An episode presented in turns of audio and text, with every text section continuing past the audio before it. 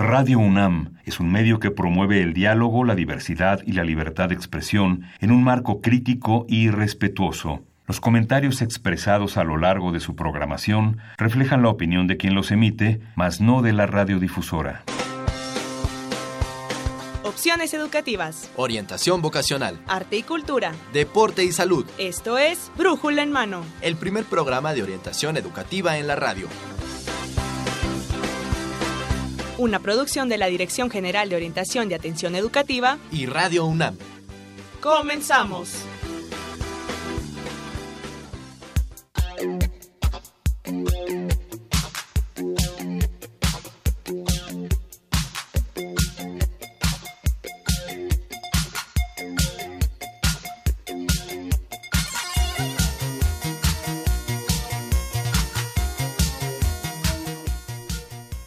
Muy buenos días. Ya iniciamos Brújula en mano. Estamos iniciando también la semana 22 de enero 2018 y estamos transmitiendo para ustedes nuestro programa número 1124 a través del 860 de amplitud modulada, también en internet a través de www.radiounam.unam.mx. Tenemos mucha información para usted en esta emisión que hemos preparado temas nuevos, así que quédese con nosotros, acompáñenos durante los próximos minutos, vamos a cerrar un poco antes de las 11, pero tenemos información que queremos irle presentando, así que acompáñenos. Yo soy Miguel González y tengo el agrado y el honor de presentar en los micrófonos a mi compañera, la doctora Mercedes Sanoto, orientadora académica de la Dirección General de Orientación y Atención Educativa. Mercedes, bienvenida, ¿cómo estás? Pues muy bien, con mucho gusto estar nuevamente aquí en el programa y además que tenemos varios temas que abordar Claro. Entonces, eh, temas importantes como por ejemplo nuevas carreras de la UNAM, negocios internacionales, instrumentos de evaluación educativa como Pruébate UNAM y también el voluntariado universitario.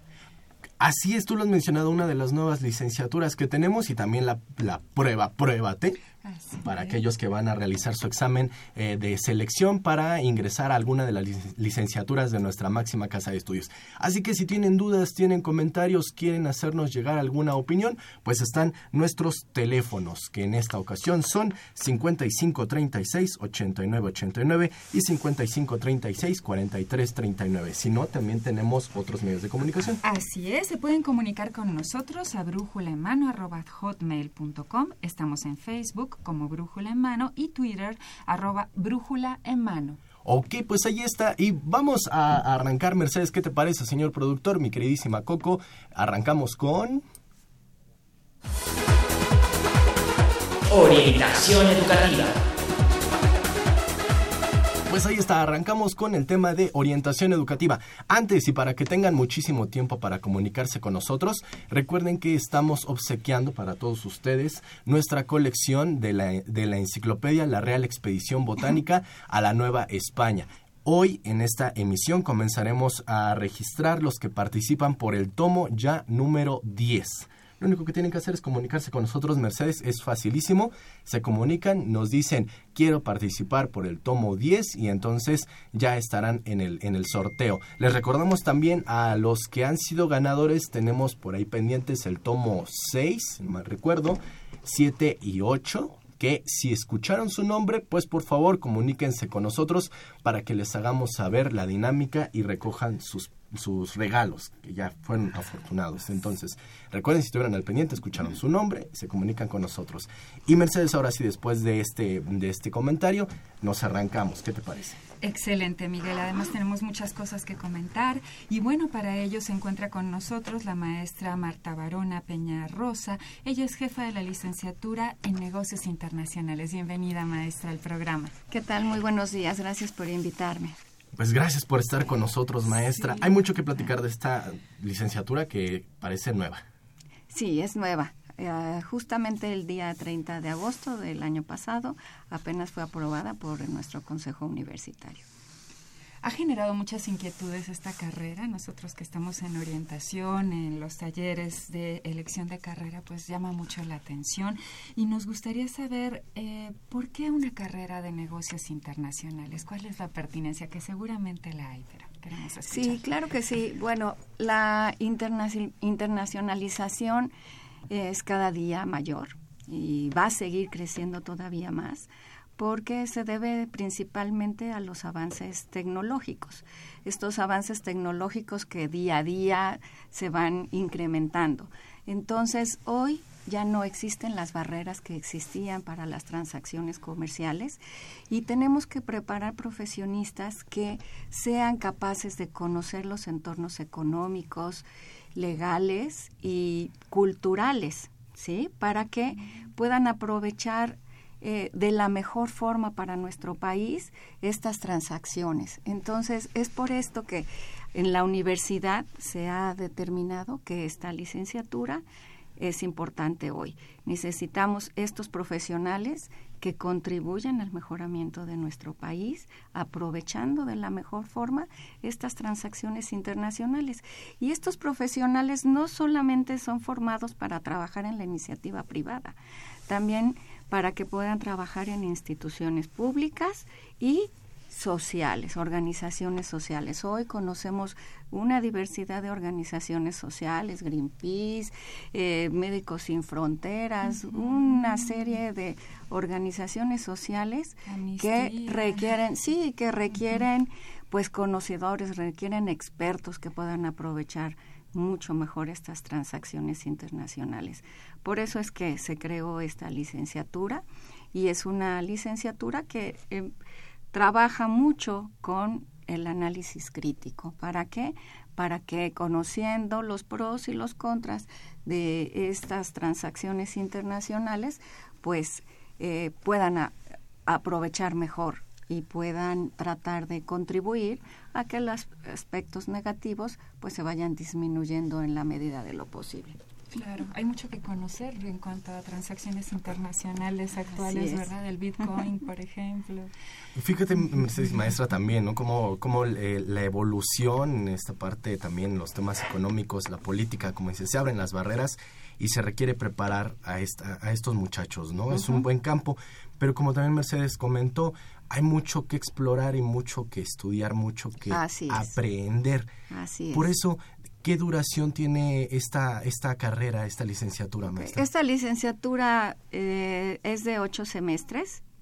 Eh, inicia, desde sus inicios, requiere del dominio intermedio del inglés, porque toman clases de forma curricular los estudiantes de inglés y partimos precisamente de un nivel intermedio. ¿Por qué? Porque en las transacciones internacionales el idioma es principal es el inglés. Entonces necesitamos que al concluir la licenciatura dominen el inglés perfectamente, ¿no? Además, a partir de quinto semestre ellos empiezan a tomar algunas asignaturas en inglés. Ya meramente es escucharlo en inglés. No, no, no, solo escucharlo hay que hablarlo, o sea, tienen que saberse comunicar en inglés de forma verbal, escrita, y deben de comprender a través de la lectura y también escuchándolo perfectamente al concluir la licenciatura. No, no, no puede haber alguien que esté interesado en los negocios internacionales que no domine el inglés. ¿Dónde eh, van a estudiar esta licenciatura los muchachos interesados en ella, maestra? Eh, actualmente lo tenemos solo en la Facultad de Contaduría y Administración. Pronto estará en la ENES de eh, Querétaro, pero por el momento solo está en la Facultad de Contaduría y Administración de Ciudad Universitaria. Maestra, el acceso a la carrera, ¿sería un acceso directo, indirecto? No, tenemos un ingreso indirecto. Ingreso indirecto significa que los estudiantes que están interesados en la licenciatura en negocios internacionales tienen que solicitar incorporarse a administración o contaduría, que son las dos carreras que nosotros tenemos de ingreso directo. Una vez que están en la Facultad de Contaduría y Administración, tendrán que solicitar el cambio a negocios internacionales. Para ingresar a negocios internacionales tendrán que cubrir una serie de requisitos, que es precisamente demostrar el dominio que tienen del inglés a nivel intermedio y tendrán que pasar por una entrevista. En esta entrevista, ¿qué es lo que nosotros tratamos de identificar? Pues precisamente que reúnan las habilidades y los conocimientos que requiere esta nueva licenciatura. Entonces, ahí pues después de esto tienen también una pequeña evaluación de habilidad numérica. Es simple y sencillamente identificar que tienen una habilidad numérica. Vamos a adelantarnos un poquito. Sí. Digamos que ya estamos en este proceso de inscripción. Yo ya me quedé en contaduría. Sí. Pero quiero negocios internacionales y me van a hacer una entrevista donde usted, maestra, me dice que quieren conocer como un poco cómo está este muchacho. Así que ellos, ¿qué, ¿qué perfil, qué habilidades, cómo pueden ir un poco preparados para ingresar a esta, a esta nueva licenciatura, maestra? Bueno, lo que pasa es que quienes, estén, quienes estén interesados en esta licenciatura, pues tienen que tener una inquietud por conocer qué está pasando en el mundo. ¿Sí? Entonces tienen que ser personas que les guste leer, que les guste enterarse de cómo se están desarrollando diversos países, qué está sucediendo en diversos países. Este es un punto que nosotros tratamos de identificar. No podríamos pensar que alguien que entra a la licenciatura en negocios internacionales no tiene esta inquietud por conocer sobre otras culturas, sobre eh, en realidad qué pasa en el mundo.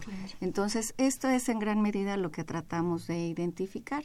Entonces, bueno, por supuesto que también buscamos en este perfil de ingreso que hayan tenido un poco de estudios en el bachillerato relacionados con la administración, con la economía.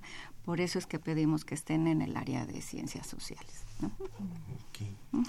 Maestra, ¿cuál es el campo laboral de esta carrera? Bueno, ya lo mencionaba hace unos minutos y el campo es, es muy amplio pueden trabajar en distintos tipos de organizaciones. Mencionaba que pueden ser, pues, el, digamos que la, la más claramente identificada son las empresas, las empresas privadas, por supuesto, que tienen, pues, actividades comerciales de forma internacional, pero también aquellas que quieran incursionar en estos mercados internacionales. Entonces, de cualquier, cualquier tipo o tamaño de empresa que esté interesada o que ya lo esté haciendo en el mercado internacional. También tenemos muchos organismos públicos, ¿no? Hoy, hoy tenemos un ejemplo muy claro, que son todas las negociaciones que tenemos con los Estados Unidos, el Tratado de Libre Comercio, pues ahí quienes participan principalmente son organismos públicos, bueno, por supuesto también hay participación de empresas o de representantes de empresas y demás, pero bueno, como este, hay muchos otros organismos públicos que tienen que hacer transacciones de forma internacional desde los estados, municipios, de todo tipo, pues buscan también abrirse espacios en los mercados internacionales. Y por lo que mencionaba hace un momento, cualquier tipo de organización social que pues se vaya abriendo mercados en, en el ámbito internacional, en distintos países, ¿no? Claro. Me, me da también un poco la impresión de que los muchachos requerirán poder entender tal vez eh, de, de, de, otras áreas, ¿no? Eh, hace no mucho leía un, una transacción que se hizo de venta de productos entre distintos países y ah. que se pudo concretar en minutos gracias a la tecnología, que fue un sistema que se implementó cuando decían que antes tardaba incluso hasta meses en realizarse esto. No sé con algunas otras áreas que pudiera tener relación esta licenciatura, el área, por ejemplo, de la informática o no sé, de leyes, sí. maestra. Yo mencionaba hace un momento que precisamente lo que ha generado esta internacionalización, pues es precisamente esta evolución tecnológica, ¿no? Que va creciendo, creciendo, creciendo y que facilita ese tipo de transacciones. Entonces, pero ¿qué es lo que, en qué los preparamos? ¿Qué es todo lo que tienen que conocer? Entendería que esa es la inquietud, ¿no? Bueno, pues por supuesto, ellos deben de tener sólidos conocimientos de administración, necesitan saber dirigir, saber controlar a las organizaciones, en fin, pero también necesitan muy sólidos conocimientos sobre economía y asuntos internacionales por supuesto sin descuidar esta parte legal. Ellos llevan también diversos cursos de eh, derecho internacional precisamente para saber cómo moverse en esta parte legal. Esas transacciones que me comentabas no se podrían haber dado simple y sencillamente con la tecnología. Requerían, por supuesto, el conocer el entorno legal para poderlas llevar a cabo. Sí, pues la verdad que de todo tienen que estar impregnados los muchachos. Así es, así es. Y bueno, quizás en algún momento hasta tengan que aprender chino, ¿verdad? bueno, lo ideal es que los egresados de esta licenciatura pues manejen más de dos idiomas, ¿no? Por supuesto el español y el inglés y entre entre mayores idiomas puedan manejar, pues les abrirá todavía más las puertas, por supuesto. Santo Dios, yo recuerdo que nos pedían el inglés obligatorio y otro el que ustedes quisieran y ahorita me dice que más de dos. Tienen que estar muy, muy pues. preparados. Pues sí. Maestra, ¿y eh, dónde podrían obtener mayor información los interesados? Bueno, se pueden meter a la página de la DGAE, de la Dirección General de Administración Escolar, eh, en irse a oferta académica y en oferta académica buscar la licenciatura en negocios internacionales que está en la Facultad de Contaduría y Administración. Y ahí ahí ellos van a encontrar pues toda la información que les acabo de dar con mayor detalle, ahí, vienen cuáles son los requisitos o el perfil de ingreso, en dónde pueden trabajar, eh, de qué forma podrían incorporarse a la licenciatura en negocios internacionales, habla un poquito de lo del ingreso indirecto, en fin. Toda la información. Toda la información que requieran está en la página de la DEGAI.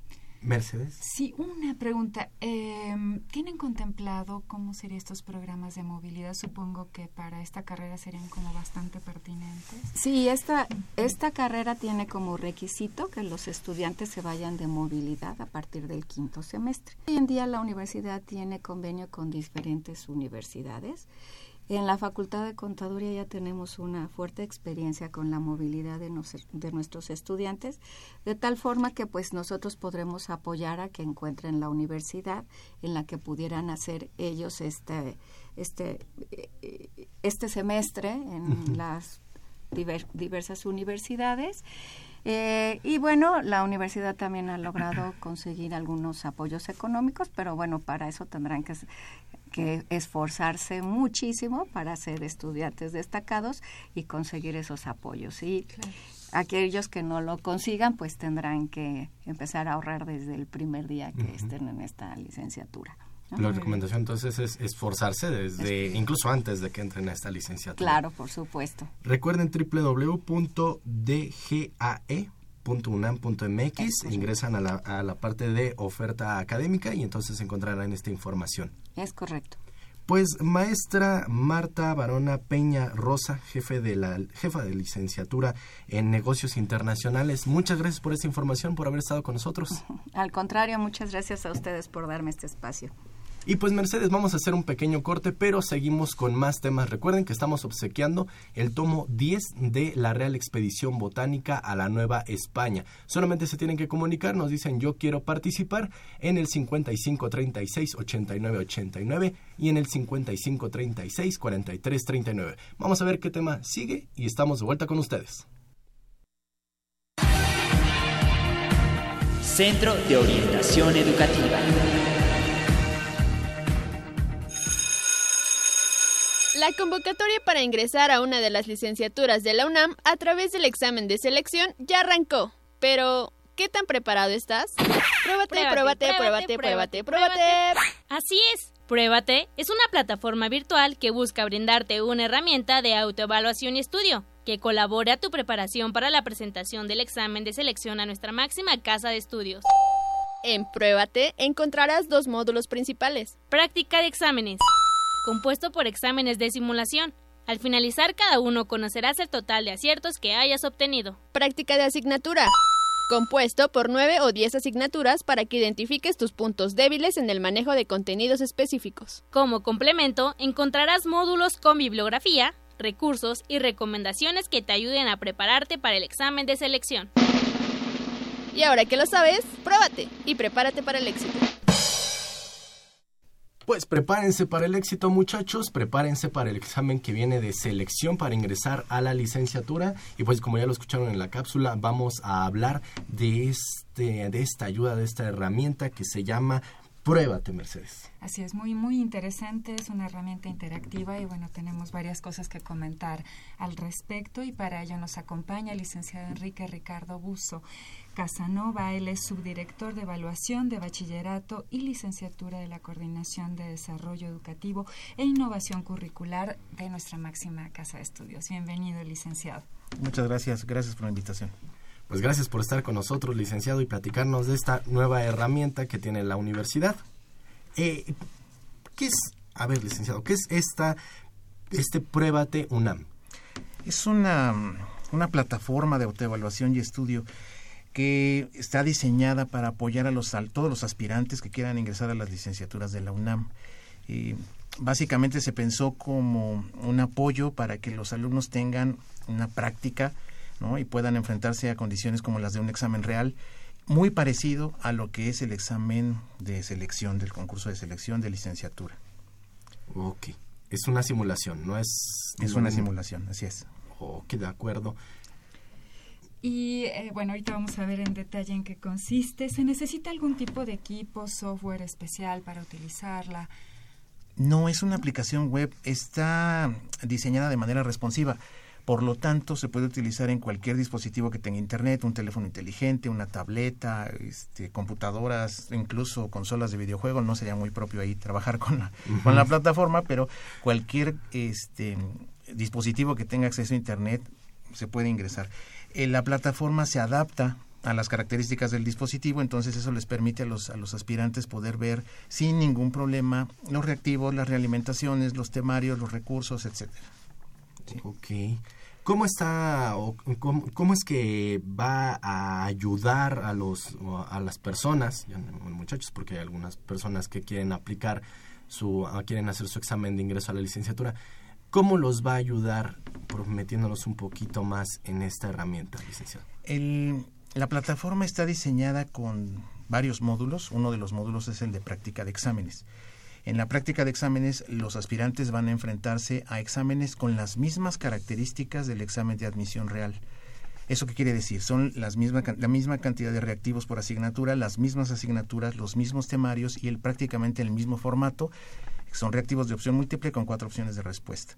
Eso es lo que van a enfrentar en el módulo de práctica de exámenes y no van a enfrentarse a un examen, pueden enfrentarse a varios exámenes diferentes, pueden hacer varios varios este, ejercicios de examen, incluso con tiempo límite para que ellos vayan midiendo cuánto se tardan, cuánto les lleva cierta asignatura y pues después ver cuáles fueron los errores que cometieron. Ese es el primer, uno de los módulos. El segundo módulo es el de práctica de materia hay algún alumno, por ejemplo, que se dé cuenta que está mal en física, geografía, historia, alguna otra, alguna otra materia, puede estudiar específicamente esa materia. Entonces puede ir siguiendo el temario y revisar este, algún tema en particular y pues este, cada reactivo tiene una realimentación específica para cada opción de respuesta. Entonces si él este, escoge la respuesta correcta, le va a decir por qué es correcta. Si escoge una respuesta que no es correcta, le va a decir también por qué no es correcta. Excelente. ¿Se le hace alguna recomendación sobre qué ejercicios realizar o qué bibliografía consultar? Hay un módulo de, bibliografía que es proporcionada, nos fue proporcionada por el, Consejo Académico del Bachillerato y esta bibliografía está ajustada a los temarios reales del examen. Entonces, no estamos metiendo libros ni ninguna referencia bibliográfica que no esté cubriendo alguna parte del temario. Este, y pues básicamente el alumno tiene la libertad de entrar y revisar la materia en el orden en el que quiera, puede insistir, puede estar revisando constantemente. Por ejemplo, si sabe que tiene muchos problemas en biología, puede estar estudiando biología constantemente. No hay ninguna limitación en ese sentido. Y básicamente el, el, problema, el programa, perdón, la, aplicación está diseñada para apoyar a estos alumnos que tienen pues inseguridades, tienen un poquito de temor. El examen es un, proceso que a nadie nos gusta pasar, ¿no? Todo tipo de exámenes no nos gustan. Este, pero este le permite, esta plataforma les permite eh, revisar y repasar a su ritmo. Que eso es muy importante. Pueden trabajar a cualquier hora, en la mañana, en la noche, en la madrugada, en el parque, en el café, en la escuela, en donde gusten. O sea, no es una herramienta que se cierre a tal hora. No. Si alguien agarra inspiración a las 4 de la mañana, está abierto. A esa hora puede entrar y puede estudiar. Es un recurso excelente. Otra, otra de las preguntas que me surge, licenciado, usted comentaba que en la práctica de exámenes hay varias versiones. Si hago todas las versiones, ¿se cancela mi sistema o puedo volver a practicar para ver si tuve algún error hasta tener un intento, digamos, totalmente limpio? Sí, claro, eso se puede hacer. El, el sistema les permite hacer la, aplicar exámenes y repasar materias. Hay un, hay un límite de cinco exámenes diferentes. ¿Eso qué quiere decir? Que el alumno puede ser que haga los cinco exámenes y después de terminar los cinco exámenes, cuando quiera hacer un sexto examen, se va a enfrentar a uno de los que ya había hecho antes. Ah. Sí, pero de todas maneras, pues es una, una oportunidad de que pueda estar revisando ¿no? información igual o parecida al examen. Pues, me llama la atención esta parte también del tiempo, porque a veces es una de las cosas que cuando realizamos un examen y nos dices tiene, nos dicen tienes tanto tiempo, ya comienza a ser pues otra parte que nos pone nerviosos, ¿no? Entonces esta situación de tener un cierto tiempo y que se puede mover, dice usted. Así es. Los alumnos pueden activar el, cronómetro y pueden ir viendo cuánto les está tomando cada, cada asignatura, cada espacio del examen, cada reactivo, más o menos lo pueden ir viendo y pueden mantener el cronómetro de principio a fin o lo pueden pausar para hacer, pues ahora sí que tomar, hacer una pausa, este, tomarse un respiro y continuar, ¿no? Pero sí es importante porque eh, el tiempo que ellos tienen en el examen real, ese sí no lo pueden mover. Y entonces es una buena manera también de enfrentarse a esta parte e ir controlando los tiempos. Sí, es una muy buena manera de prepararse. ¿eh? Es una recomendación que solemos hacer. Claro, sí. sí. sí, sí, muy importante. Eh, licenciado, ¿cuáles son las ventajas que, ofrece la plataforma sobre otras similares? No creo que haya otras tan similares. Hay, hay algunas, hay, hay varias aplicaciones que se han hecho de manera independiente, que no tienen que ver con la UNAM. Y pues muchas en términos tecnológicos eh, ofrecen más o menos situaciones similares. La gran diferencia con esta es que todos los temarios, los reactivos, las realimentaciones están trabajadas por expertos en evaluación educativa que tienen ya muchos años de experiencia seguimos toda la metodología este, existente y actual en términos de evaluación educativa. Entonces, los, los reactivos tienen todo un soporte en, en esos términos, en términos de construcción. Aunado a eso tenemos los temarios que son los temarios reales de los exámenes. No estamos utilizando lo que suponemos que viene en el examen, sino es el temario real que ellos pueden consultar incluso en la guía de estudios que DEGAE ofrece y que nosotros también este, participamos en la elaboración de esa guía de estudios. Y además de eso, sí, y además de eso, este, tenemos la, la, ventaja de que todos los reactivos son elaborados por profesores expertos de la universidad. No hay reactivos que no sean elaborados por un profesor con experiencia. Cada uno de los reactivos está, tiene todo un proceso y una metodología que avala su calidad. Entonces, nosotros tenemos la ventaja de que toda la información y todo el, material que está dentro del sistema, de la plataforma, es un material probado, revisado y con toda la evidencia de validez y confiabilidad que exige eh, actualmente la, la, la psicometría. Así es. Suena bastante, bastante bueno, licenciado, esta herramienta, muchas ventajas comparado con otras, otras guías o otras herramientas que pueden también ser de utilidad. Algunas otras tienen un costo. ¿Esta tiene costo? ¿Tiene alguna vigencia? ¿Es una membresía? ¿O cómo es eh, la forma en la que uno puede participar o adquirir esta herramienta? Es una, tiene un costo de, de recuperación de 200 pesos y esto le permite al alumno, una vez que hace el proceso de inscripción, todo lo hace en línea prácticamente, o sea, se da de alta en el sistema, le genera una ficha de depósito, va al banco, hace el pago y ya después de eso se genera la, la, cuenta y puede trabajar con el sistema durante seis meses. Puede utilizar el sistema diario a toda hora durante esos seis meses, eh, independientemente de la convocatoria a la que esté atendiendo, porque a veces este, pues lamentablemente es tanta la cantidad de alumnos, de aspirantes, perdón, a la licenciatura que no alcanzan a entrar en la primera convocatoria. Entonces, pues tienen estos seis meses para poder trabajar en el tiempo que ellos determinen, ¿no? Tiene un costo de recuperación porque a final de cuentas también pues estamos trabajando con profesores y la intención es también ir aumentando el banco de reactivos mientras más más reactivos tengamos, más opciones tienen ellos para repasar, para estudiar y para hacer exámenes prototipo, ¿no? Claro, Claro, esto es eh, algo muy, muy bueno. Licenciado, ¿dónde pueden consultar los interesados más información sobre Pruébate? La, hay, hay dos lugares. el primer lugar es la página directa de la plataforma, que es www.pruebate.unam.mx. Ahí vienen indicaciones y viene una información general para que el alumno pueda ver más o menos de qué se trata, cuánto le cuesta, los términos, las condiciones de servicio, etcétera. Y también puede conseguir información en la página de la Coordinación de Desarrollo Educativo e Innovación Curricular, que es www.codeic.unam.mx. Licenciado, si alguien no está participando en el examen de, selección para la licenciatura, ¿también puede eh, eh, ingresar? ¿Les piden algún registro o no? No, de, no, de hecho el, acceso a la plataforma es completamente independiente del registro y de los trámites que se hacen ante la Dirección General de Administración Escolar. Esto lo comento porque también hay algunos alumnos que creen que por el hecho de haber hecho, de haber este, realizado el trámite para el derecho a examen, eh, ya tienen el acceso a la plataforma o al revés, que hacen el, trámite para el acceso a la plataforma y creen que con eso ya están en el examen. No, no son trámites completamente independientes, pero eso nos permite también que en algún momento si hay algún aspirante que quiera hacer el examen de otra licenciatura, de otra universidad, puede utilizar el prueba T y le va a servir porque son temarios este, vigentes y que se aplican prácticamente a muchas universidades de este país. Pues ahí está la información, muchachos, www.pruebate.unam mx o www.codeic.unam.mx. Pruébate, eh, la A de pruébate es una arroba, ¿no? Aunque la página se escribe no, en la página se escribe como la. Como, A. Sí, ah, ahí se escribe como A.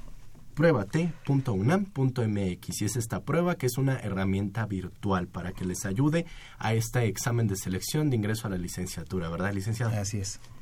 Pues Mercedes, tenemos mucha información, pero tenemos eh, toda esta recomendación en voz del licenciado Enrique Ricardo Buzo Casanova, que nos ha comentado sobre esta herramienta. Licenciado, pues muchas gracias por esta información. Gracias a ustedes. Y pues están preparados, prepárense muchachos porque ya vienen estos, estos exámenes. Queremos agradecer a quienes han estado comunicando con nosotros. Eh, eh, quiero dar las gracias a José Luis Zúñiga Espinosa que ya está participando por este tomo 10 de la Real Expedición Botánica a la Nueva España. Así es, también. Gracias por tu llamada, Frida García Alcalá. Ella es de Acatlán y también participa por la enciclopedia. Aurelio García también Alcántara, él también participa por la enciclopedia y eh, bueno, esta es una pregunta que le daremos a la maestra Varona acerca de cómo iniciar una cooperativa. Pues ahí está, creo que tienen un programa también ahí en la facultad de, esto, así que te va a servir muchísimo, Aurelio. Eh, en Facebook nos están viendo y nos envían saludos. Alfredo Sánchez Jurado, eh, Andrea Ortiz, que bueno, ellos formaron parte de esto, de este grupo de producción aquí en Brújula en Mano, así que bellos recuerdos les ha de traer escuchar este programa. Agradecemos también a Mauricio Ríos Rodríguez, este, nos escucha desde San Luis Potosí y a Ceci Mota que nos están escuchando. Vamos a nuestro a conocer un poco cuál es el siguiente tema que tenemos y estamos de vuelta con ustedes, amigos. Servicio social. El voluntariado se considera una práctica social que nace de un compromiso con el entorno que nos rodea. Muchas veces este puede ser remunerado o no. Se trata de aportar a una comunidad o grupo social. Se debe a los otros y no se entiende sin ellos. Otras veces ser voluntario no tiene una duración fija, ya que nosotros decidimos dónde queremos estar y por cuánto tiempo. ¿Te has preguntado qué requisitos necesitas para ser voluntario? Simple, debes tener sentido humanitario, es decir, tender la mano a los más necesitados. Solidaridad. Compartir con quienes nos rodean, especialmente si haremos mejores a esas personas. Altruismo y empatía. No esperes nada a cambio, ponte en el lugar de los otros. Generosidad. Ofrece, da y aporta en la medida que esté en tus posibilidades. Sensibilidad. Sentir lo que otros sienten y actuar en consecuencia. Por último, debes ser constante y perseverante. Garantiza que tu aporte sea a largo plazo.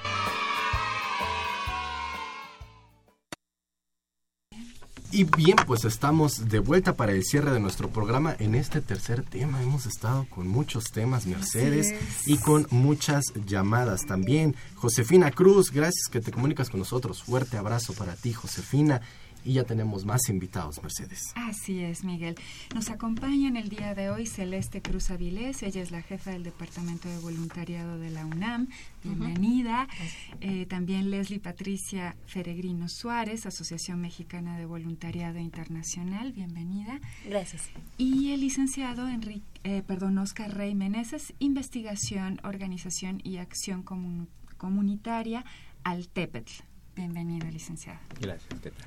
Pues Voluntariado UNAM es una de las nuevas figuras que se incorpora en nuestra máxima casa de estudios. Rápidamente, Celeste, ¿nos puedes platicar qué es esto del voluntariado en nuestra UNAM?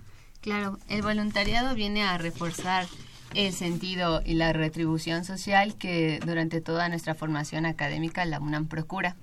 El voluntariado, a diferencia del servicio social, eh, no, no está dentro de, de un esquema obligatorio como un requisito para nuestra titulación el voluntariado puede eh, servir para los jóvenes de bachillerato, pero también para los jóvenes de licenciatura, de posgrado, para trabajadores, académicos, para cualquier persona dentro de la comunidad universitaria que tenga interés de, conocer y participar en experiencias, eh, ya sea para apoyar proyectos eh, en torno a mujeres, a migración, niños o personas en situación de calle o diversas temáticas. Es decir, que además de un apoyo social, pues también es una preparación, el desarrollo de mayor experiencia sobre esa área, ¿verdad? Para el voluntario.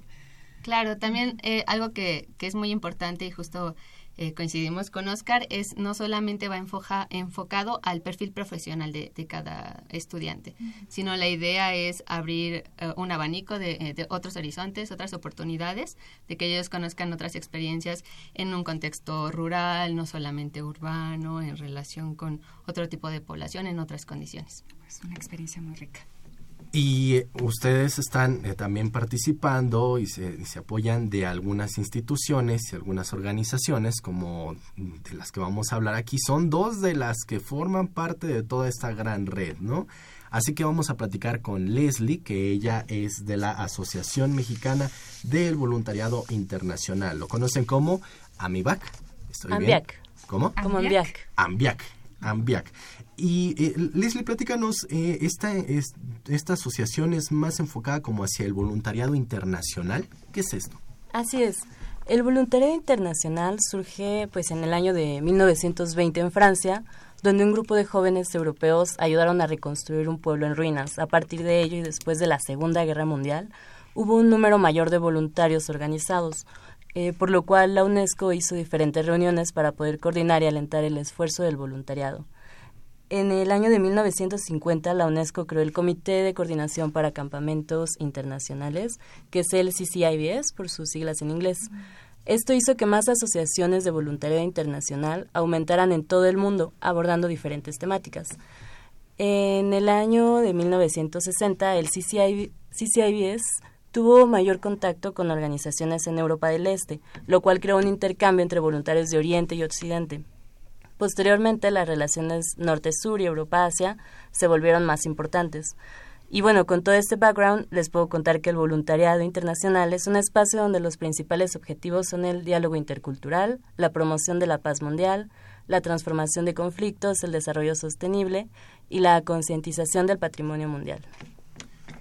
¿Y, qué actividad? Bueno, suena muy, completo, muy, muy interesante, con todo un antecedente histórico muy amplio. Y, em, digamos, ¿qué, ¿qué tipo de actividades realiza un voluntario internacional? Más o menos, ¿qué tipo de proyectos tienen? Bueno, en eh, Ambiac participa en la transformación del país a través de la integración del voluntariado internacional en proyectos organizados en México por asociaciones civiles, ayuntamientos, comunidades y grupos organizados, así como con el envío de mexicanos a proyectos en el extranjero, con la idea de que con esta experiencia puedan al regresar a México involucrarse de una forma más activa en el desarrollo de su comunidad.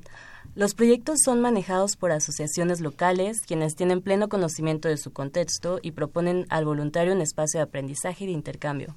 Las temáticas son variables, tales como trabajo con niños, discapacitados, personas de la tercera edad, grupos vulnerables, educación, festivales, patrimonio.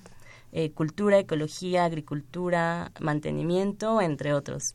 Y pueden ser de fin de semana, eh, pueden ser WordCamps, que son de dos a tres semanas, eh, pueden ser de mediano plazo, de uno a cinco meses, y de largo plazo, que son de seis meses a un año.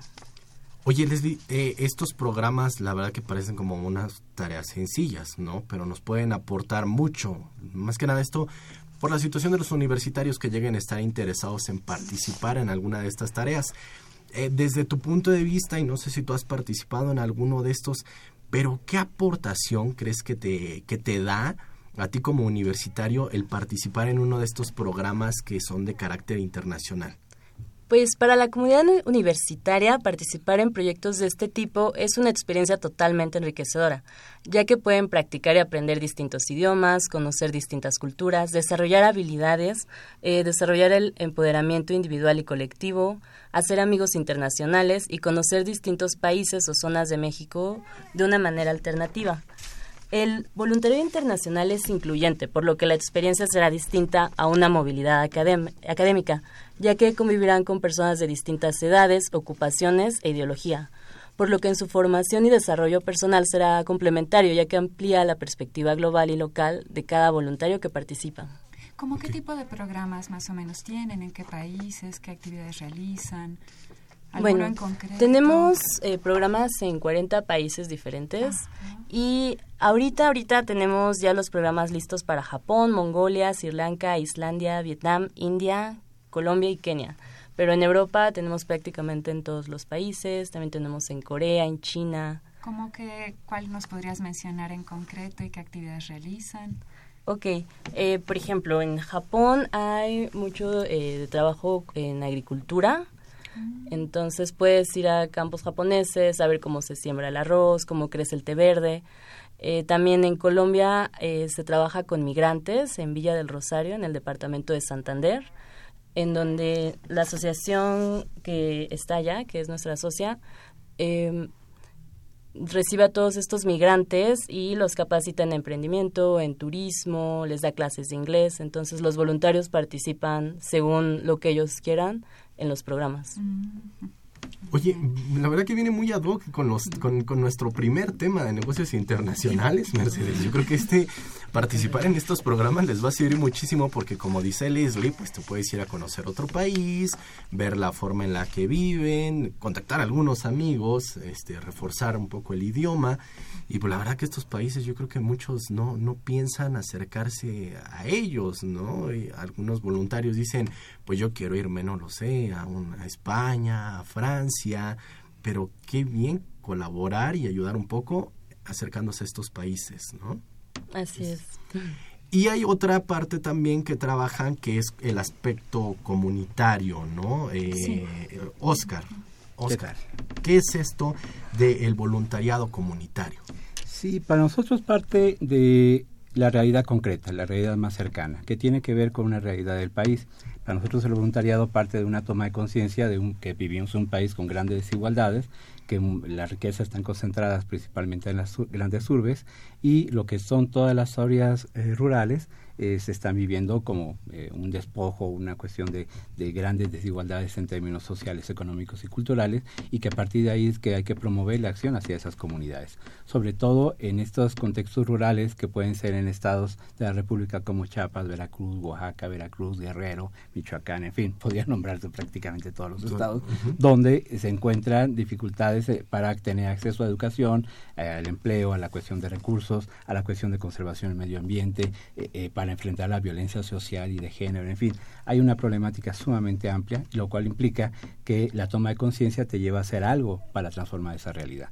Y eso es donde parte el voluntariado comunitario, que va desde el mundo académico, universitario principalmente, en el cual se acerca y busca transformar ello, pero no como una manera invasiva, sino en coordinación con las propias comunidades, lo cual implica hacer acciones común entre las comunidades, con sus jóvenes, con sus mujeres, con sus adultos, pero con universitarios, acompañando y apoyando en estos procesos. Oye, pues está muy padre también esto, Mercedes. Sí, muy muy interesante. ¿Qué tipo de actividades eh, realizan?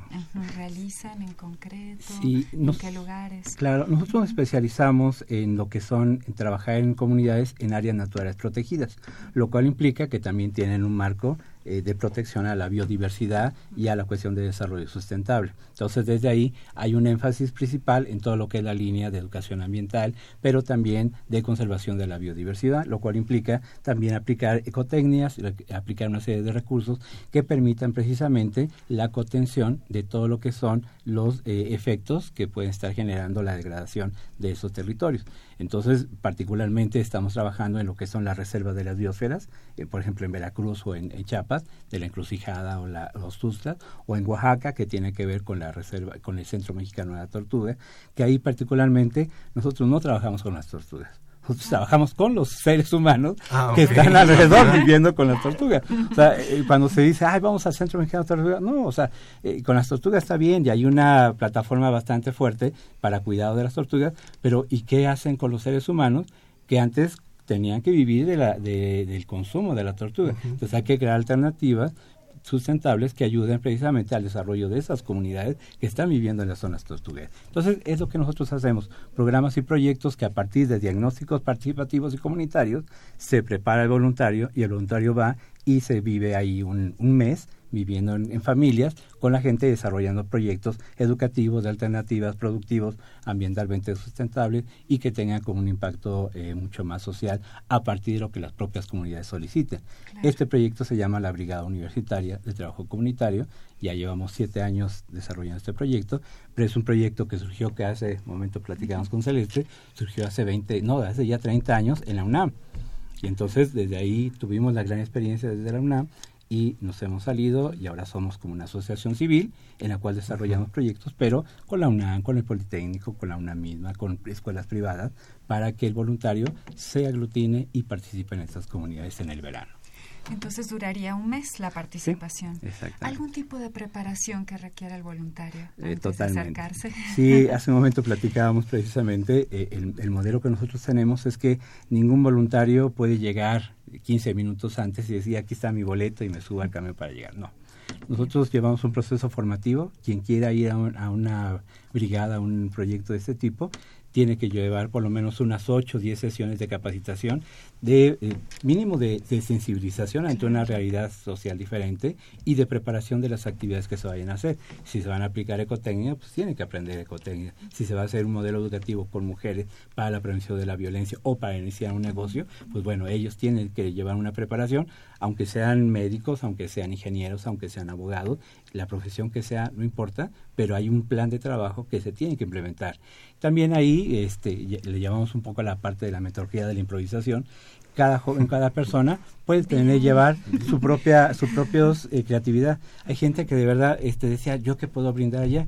Y llegó un balón de básquet y, y veían que la gente no sabía jugar básquet y les empezó a enseñar a jugar básquet a los chicos y en el mes que estuvo dejó un equipo ya armado y ya preparado y él decía nunca me imaginé que esto que yo sabía hacer podría improvisar y generar esto como era enseñar básquetbol no entonces eh, cada joven cada persona puede desarrollar ya las capacidades de habilidades que trae ahí pero que saliendo fuera de su contexto todavía los puede desarrollar más y compartir hacia otras personas Oscar, eh, investigación, organización y acción comunitaria, también conocida como Altepetl, está también relacionada un poco con esto que es la Agenda 2030, ¿verdad? Exactamente. ¿Por qué? ¿Qué beneficio traería hacia los universitarios también que participen en programas que están relacionados con esta Agenda 2030 que, para quien no lo sabe, pues tiene temas sobre el desarrollo sostenible? Exacto. Sí, es la gran apuesta en los últimos años. Después de que terminó lo, de la Agenda de Desarrollo del Milenio, que fue pues una primera experiencia que tuvo algunos resultados interesantes, otros no tanto. Eh, Naciones Unidas, las organizaciones de la sociedad civil, las, las, los gobiernos, las empresas, nos metimos en un proceso de diseño de una agenda global que permitiera precisamente priorizar cuáles eran los grandes temas. Y entonces se logró concretar 17 objetivos que abarcan diferentes temáticas y 169 metas que también van dentro de esos mismos objetivos para ser medibles qué es lo que se tiene que lograr en 20 eh, del al año 2000 al 2030, ¿no? Eh, 2030. Esto implica que todas las naciones y todos los recursos y todos los esfuerzos a nivel mundial se tienen que enfocar a estos objetivos y estas metas para lograrlos. Ya hemos logrado una serie de indicadores, pero también a nivel global y a nivel nacional tenemos que concretarlas como tal. Nosotros como organización pues, ya llevamos ya prácticamente cinco años en este acompañamiento, porque era un proceso de negociación y debate desde Naciones Unidas y del, también aquí en México para concretar la agenda, pero también cómo implementarla.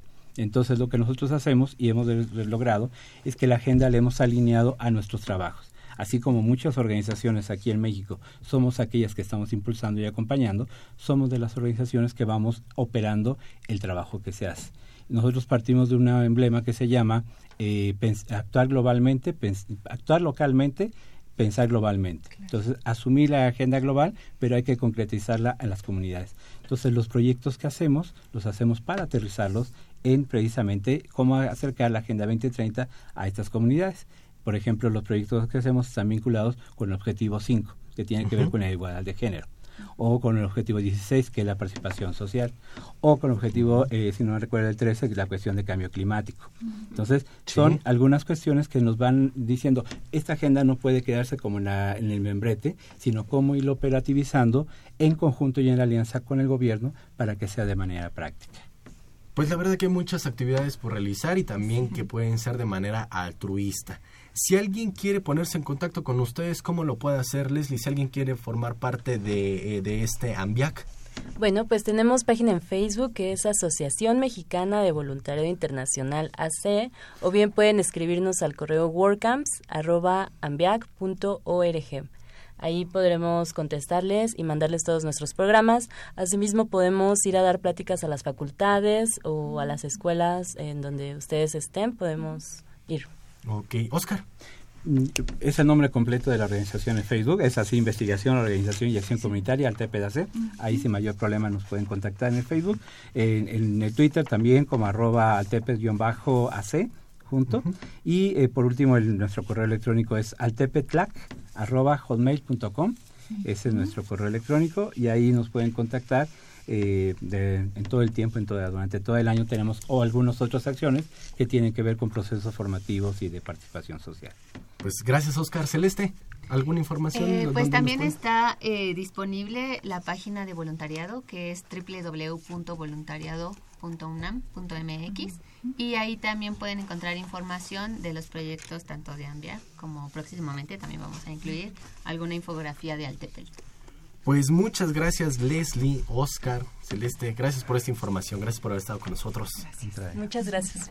Y bueno, pues vamos para el cierre de nuestro programa, vamos a las recomendaciones de la semana. Eh, estas van a ser en voz de Aldo Rodríguez y de Marina Estrella. Aldo, ¿qué tal? Bienvenido, ¿cómo estás? Hola, muy buen día Miguel, aquí, este, pues dando las, la orientación en corta a nuestros radioescuchas. Y Mercedes, de, perdón, Marina. Marina ahora en Miguel, orientación pues mira, tenemos mucha información en Brújula en mano y vamos a terminar con más información. Pues vamos muchachos. Bueno, pues los invitamos al Instituto de Investigaciones Históricas, te invita a la Metrópoli Viciosa Bajos Fondos y Crimen en la Pantalla Grande, hasta el 15 de febrero, no te lo pierdas. Y bueno, si te interesan los temas de, del deporte, la Dirección General del Deporte Universitario te invita a su diplomado Teoría y Metodología del Entrenamiento Deportivo los miércoles y viernes de 16 a 20 horas y el cierre de las inscripciones es el 14 de febrero. Ok, la Dirección General de Orientación y Atención Educativa trae para ti su taller de dependencia emocional del 5 al 16 de marzo de 13 a 16 horas. ¿Y les gusta el teatro? Bueno, pues el Teatro Santa Catarina les presenta la obra Nada de Jane Teller y Bárbara Perrin del 18 de enero al 18 de febrero.